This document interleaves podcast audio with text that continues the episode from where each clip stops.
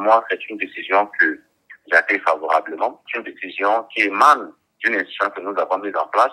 Et ce n'est pas n'importe quelle institution. Cette institution, il faut le dire, la décision rendue par la Cour constitutionnelle n'est pas susceptible de recours. Et donc, à partir de ce moment-là, nous pouvons faire aussi bien au plan politique qu'au plan scientifique. Je ne vois pas ce que nous pouvons dire d'autre si ce n'est que euh, accueillir cette décision. La Cour constitutionnelle hein, a dit que la révision de la Constitution est possible, mais pas avant l'institution du Sénat. Elle a aussi rappelé au président Touadéra son serment hein, lors de son investiture, lorsqu'il a juré de ne pas réviser le nombre et la durée de son mandat. Est-ce que vous pensez que le président va se plier? A priori, euh, le souhait est le mien, et c'est ce que dit la loi, c'est qu'au sortir d'une telle décision, toutes les parties concernées doivent se plier. Le débat ne se pose pas à ce niveau. Manifestement, au regard de ce qui, euh, aujourd'hui, après la décision rendue par la Cour, notamment dans le camp de la majorité parlementaire, on entend parler d'un forcing, d'un coup d'État constitutionnel on parler d'une volonté d'aller coûte que coûte, vaille que vaille, euh, au référendum. Ce que là, conseille fortement euh, au président de la République.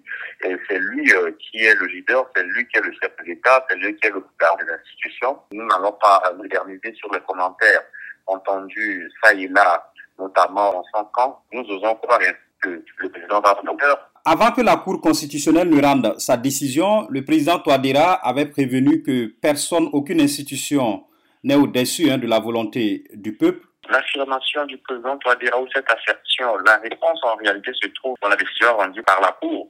Il vous souvient que c'est plutôt une frange des organisations, euh, des associations qui soutiennent la politique du président de la République qui ont exprimé cette, cette volonté et la Cour a rappelé cela à juste titre qu'une frange l'organisation de la société civile ne constitue pas euh, la population. Et donc, il y a une question de légitimité qui se pose de ce point de vue.